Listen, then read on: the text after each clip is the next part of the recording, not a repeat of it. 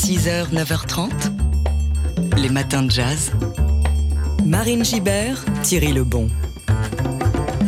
Et aujourd'hui, nous célébrons l'anniversaire d'une chambre en ville, le dernier chef-d'œuvre de Jacques Demy, sorti le 27 octobre 1982, il y a 40 ans, jour pour jour.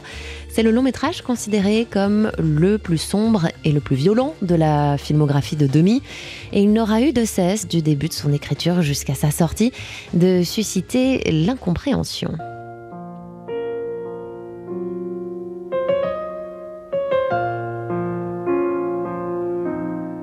Marqué par les grandes grèves de son enfance à Nantes, Demi écrit cette histoire d'amour tragique sur fond de conflits sociaux dans les chantiers navals nantais. Le film s'appelle d'abord Édith de Nantes, conformément au, goût de Demi pour les jeux de mots. Les dialogues sont entièrement chantés, comme pour les parapluies de Cherbourg. Et Demi se tourne donc naturellement vers son ami Michel Legrand pour la musique. Mais contre toute attente, Legrand décline parce qu'il trouve le scénario trop politique. Jacques Demy va alors euh, solliciter un autre grand compositeur de musique de film, Michel Colombier, qui va venir apposer euh, sa patte au film. Vous entendez ici euh, derrière ma voix le thème euh, principal du film. Et on va écouter euh, Stéphane Le Rouge, spécialiste des musiques de film et concepteur de la collection discographique Écoutez le cinéma chez euh, Universal Music. Il est au micro de Manon Brimo. C'est vrai que ce film est un film important parce que toute la part sombre, cruelle, les sentiments violents, tranchés, qui sont contenus dans le cinéma de Jacques Demy, mais qui sont jusqu'alors camouflés sur des, couleurs un peu acidulées ou sous, un côté un peu solaire, cette part-là va remonter à la surface et va prendre le pas sur, le, sur tout le reste. Chambre-en-Ville, c'est un film de, c'est un film de, de, de, de, passion et de violence mélangée et de violence sociale également, et qui se termine dans, dans la mort et dans le sang. Et pour la première fois, le sang est visible à l'écran, la couleur rouge du sang envahit l'image de, Jacques Demy. Et pour moi, c'est vraiment ça. Et, donc là, Michel Colombier, il est là pour ça et il va écrire une partition qui est extrêmement lyrique, mais avec un lyrisme qui est tendu et un lyrisme qui est violent, qui n'est pas du tout le, lyrisme de Michel Legrand. Voilà l'analyse de Stéphane Le Rouge sur cette musique de Michel Colombier, la bande originale du film Une chambre en ville. Une chambre en ville dont les rôles principaux sont tenus par Dominique Sanda, Richard Berry et Daniel Darieux. Euh, il fera un score euh, décevant au box-office, bien que salué par la critique, et il ne remportera euh, pas de César l'année suivante malgré neuf nominations. Il est tout de même aujourd'hui considéré comme le testament cinématographique de Jacques Demy et l'une de ses œuvres les plus abouties. 27 octobre 82, 27 octobre 2022. On fête aujourd'hui le 40e anniversaire d'une chambre en ville du cinéaste Jacques Demy. Les matins de jazz. Et ce matin, hommage à Pierre Soulages, le maître du noir. On a appris sa disparition hier à l'âge de 102 ans. Il était l'une des figures majeures de l'art contemporain en France et dans le monde. Il a peint sans arrêt pendant plus de huit décennies. Et même centenaire, il continuait de peindre. Alors Pierre Soulages est connu, Marine, pour avoir conceptualisé ce qu'il appelait l'outre noir, cette couleur noire qu'il utilisait comme matériau presque unique de sa création picturale. La lumière s'y reflète toujours changeante selon la position de l'observateur, la texture de la peinture, luisante ou mate, et selon le jour qui l'éclaire. Toute sa vie, il est resté euh, fasciné par le noir, cette couleur préhistorique, disait-il, dont il a voulu euh, explorer toutes les facettes. Ces toiles euh, ont eu une renommée internationale, ont traversé les générations et les courants artistiques et elles ont inspiré des centaines d'artistes, peintres et, plasticiens bien sûr, mais aussi des musiciens. C'est le cas de John Coltrane qui, euh, en 1960, visite le musée Guggenheim à New York et découvre le noir de Soulage. Ah, d'ailleurs, Soulage a... Un petit peu de musique de Coltrane quand même.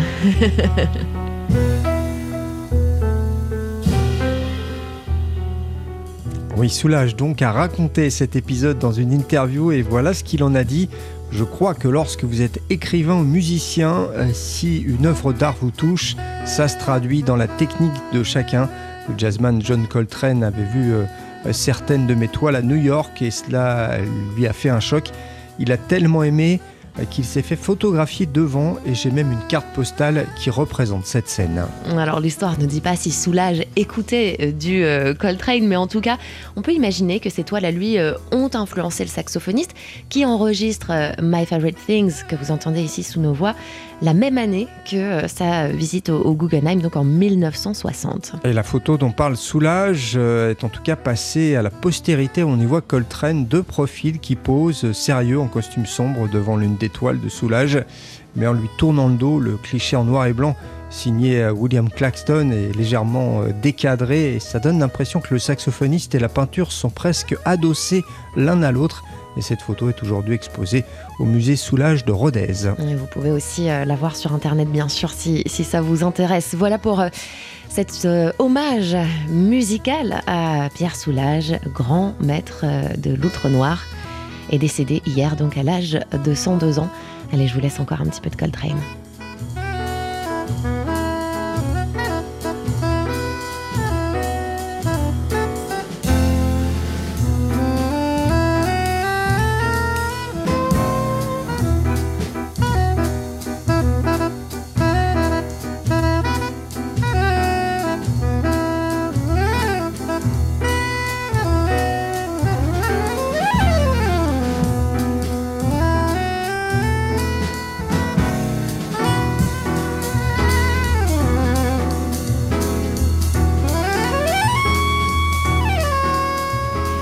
My Favorite Things de John Coltrane, composé en 1960, la même année donc euh, que euh, lorsque Coltrane découvre le travail de Pierre Soulages. 6h, 9h30, les matins de jazz. Marine Gibert, Thierry Lebon. Et l'on fête euh, aujourd'hui l'anniversaire d'un film maudit, oui, on peut dire ça, de l'œuvre de Jacques Demy, sans doute le plus sombre de sa filmographie. C'est une chambre en ville sortie le 27 octobre 1982 il y a tout juste 40 ans. Influencé en fait par les souvenirs autobiographiques de Demy, eh bien une chambre en ville, on peut le dire, c'est un drame musical, une histoire d'amour tragique sur fond de conflits sociaux dans les chantiers navals de Nantes. Au casting, Dominique Sanda et Richard Berry, ainsi que Daniel Darieux et Michel Piccoli.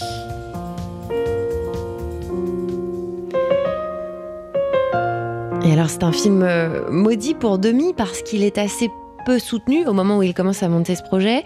Même son grand ami, Michel Legrand, qui a composé euh, la musique des Demoiselles de Rochefort, des Parapluies de Cherbourg, de Podane, va euh, décliner le film.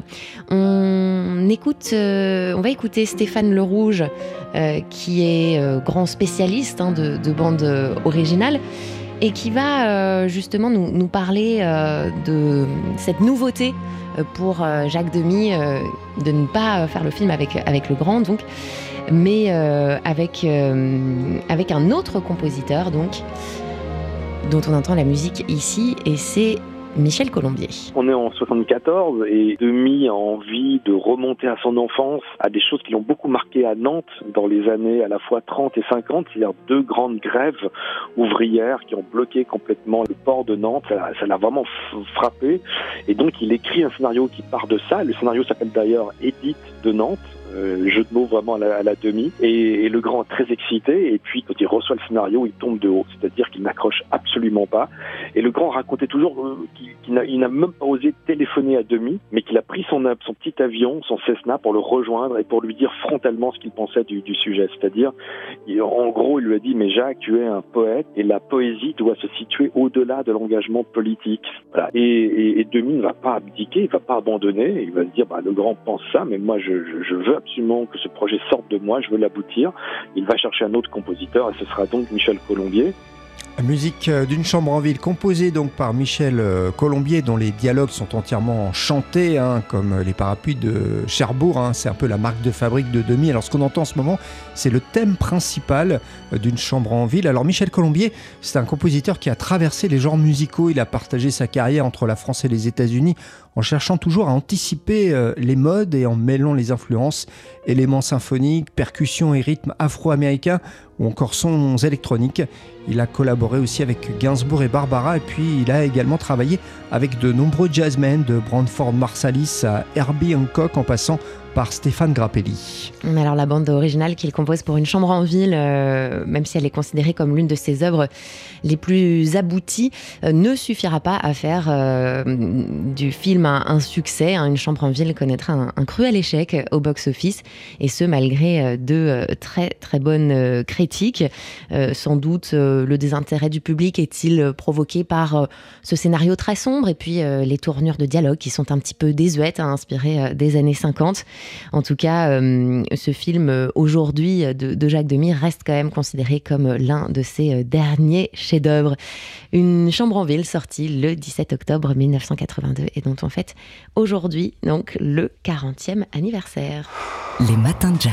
Et aujourd'hui, la BD entre dans la célèbre institution du Collège de France. Benoît Peters va prononcer ce soir sa leçon inaugurale pour introduire un cycle consacré à l'art de la bande dessinée dans le cadre de la chaire annuelle de la création artistique. C'est un événement, la chaire annuelle de création artistique du Collège de France a été fondée en 2004 et elle a vu défiler euh, successivement l'architecte Christian de Portes-en-Parc, l'écrivain Alain Bamancou ou encore le cinéaste Amos Guitaille le cinéma, la littérature, l'architecture, donc autant de disciplines connues et reconnues, mais jamais encore la bande dessinée n'avait été mise à l'honneur. Benoît Peters est écrivain, romancier, scénariste et spécialiste de l'art de la BD. Il a signé le scénario de la célèbre série Les Cités Obscures avec euh, François Chuiten qui a remporté le Grand Prix du Festival euh, d'Angoulême, c'était en 2002. Et c'est aussi donc un, un grand euh, spécialiste de l'œuvre d'Hergé, le père de la bande dessinée contemporaine. Et sa leçon inaugurale ce soir s'intitule Un art neuf, clin d'œil à l'expression 9e art souvent employée pour désigner la BD, euh, mais c'est aussi une référence à l'histoire de la bande dessinée qui a tout de même deux siècles, même si on la considère comme un art très jeune, 200 ans d'une histoire riche et complexe qui souvent euh, entremêle, euh, s'entremêle avec d'autres formes d'art. Et outre sa leçon inaugurale, Benoît Peters va proposer entre les mois de novembre et janvier huit cours et huit séminaires au Collège de France, un cycle qu'il a choisi d'appeler poétique de la BD. On l'écoute. Poétique, c'est au fond l'acte de création. Euh, c'est un mot qui a été employé par, par Paul Valéry que j'applique à la bande dessinée pour m'intéresser à la manière dont on la fait et dont on la lit. Donc je m'interroge euh, sur les particularités de son langage qu'on assimile parfois un peu trop vite au cinéma. Euh, en réalité, la bande dessinée a préexisté au cinéma. Donc, qu'est-ce qui forme la bande dessinée? Ben, La case, qui est une image tout à fait particulière, différente de l'illustration ou du tableau. La page, qui rassemble en un même lieu des images qui se succèdent. Euh, mais il y a aussi le traitement du temps, le traitement de l'espace, la place de plus, grand, de plus en plus grande dans la, de la couleur, la pratique du scénario, euh, qui, qui, est la mienne dans, dans, le travail avec François Skeuten et, quelques autres. Euh, voilà, ce sont quelques-uns des thèmes qui peut-être permettent d'approcher le langage dans la bande dessinée dans ce qu'il a de plus original, de plus particulier. L'écrivain et grand spécialiste de la BD Benoît Peters qui s'apprête à donner ce soir à 18h sa leçon inaugurale au Collège de France.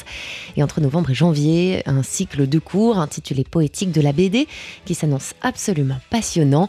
Des cours bien sûr ouverts à toutes et à tous. Et vous pouvez retrouver toutes les infos sur le site collège-2-france.fr.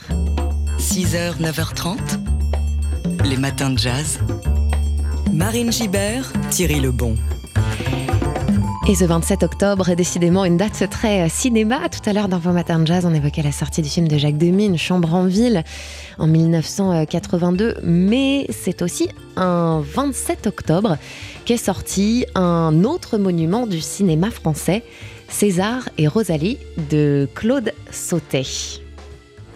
Bon, de toute façon, je ne jamais la vérité, alors Mais César, la vérité, tu la sais, tu la vois. On est ensemble. Si je voulais être avec lui, j'y serais, je suis libre.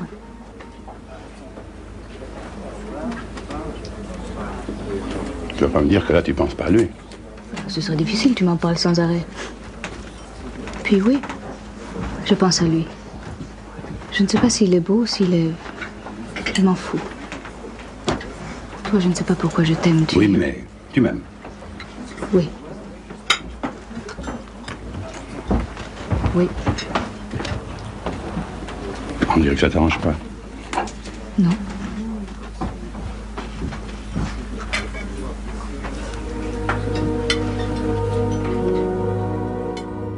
César et Rosalie sort le 27 octobre 1972. Cela fait donc tout juste 50 ans et on ne pouvait pas ne pas évoquer euh, ce qui est sans doute l'une des plus belles comédies sentimentales du cinéma français.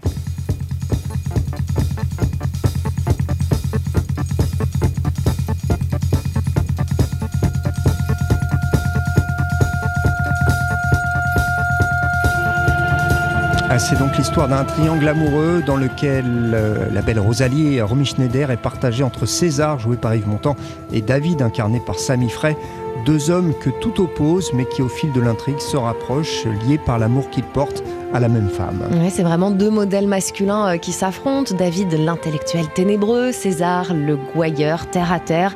Le premier est dessinateur de bande dessinée, l'autre est ferrailleur. L'un est un artiste bohème, l'autre un businessman euh, matérialiste qui aime énoncer à voix haute le prix de, tout ce qu'il possède. Rosalie, quant à elle, est une femme libre, moderne et énigmatique, si bien que dans l'équipe même du film, son personnage était souvent incompris. Jean-Loup Dabadi, euh, qui a co-scénarisé César et Rosalie, a d'abord considéré, euh, disait-il, comme une emmerdeuse, ce à quoi Claude Sautet avait rétorqué non, c'est simplement une femme emmerdée.